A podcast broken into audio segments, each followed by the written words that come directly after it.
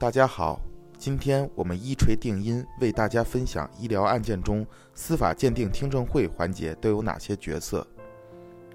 很多患者对于医疗案件不熟悉，所以对于司法鉴定听证会的环节不清楚，更不清楚都有哪些角色了。首先，司法鉴定听证会是关于医疗过错的一个陈述会，这里不涉及到病例真伪的讨论和陈述。当你的病例材料送到司法鉴定机构做关于医疗过错的鉴定，就默认你认可病例了。所以，这里不要再谈病例的真伪性问题。其次，一般司法听证听证会出席的人都有司法鉴定机构人员、医院律师和医生、患者及其律师。对于患者这方来讲，一般三到四人，常见的是两个家属和一个律师。但是我们都知道，听证会主要是关于医院过错的陈述会。你和律师需要专业陈述出医院的医疗过错，要达到这样的程度才有效果。我们认为医院的过错有以下几个方面：一、为进一步检查肌钙蛋白超声心动图，在患者体温三十八点六度、心率一百二十次每分、心电图提示窦性心动过速。P-R 间期缩短，T 波改变的情况下，根据临床诊疗指南，心血管分册第一百零四页，成人病毒性心肌炎分类意见，院方未进一步检查肌钙蛋白超声心动图。二，患者诊断上呼吸道感染，使用静脉抗生素前未检查炎症指标及相应的病原学检查。对于抗感染治疗的使用，根据。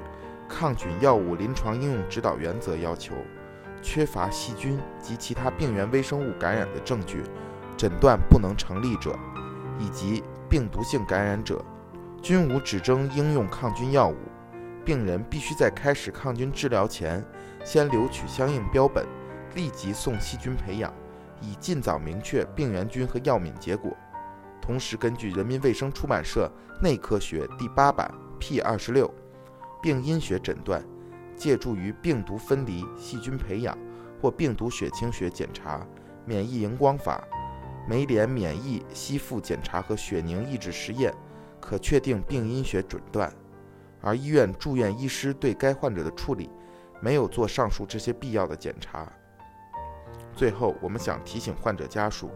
司法鉴定听证会只是关于医疗过错的陈述。在陈述的过程中，陈述主要的医疗过错就好了，没必要把所有的诊疗过错问题，尤其是一些特别琐碎的也陈述。司法鉴定机构不会给那么多时间，所以关于医疗过错的陈述就尤为重要了。如果陈述不清，最好可以请专家辅助出庭来陈述医院过错。北京伊顿健康汇聚了国内外知名的医疗专家。法律专家、司法鉴定专家、法医专家为客户提供第三方医疗评估服务，判断诊疗行为是否规范、合理、合法，同时为客户提供专家辅助出庭人服务、医疗诉讼服务，帮助客户更好地维护自己的权益。如有需要，请咨询我们的热线：四零零零六七二五七二。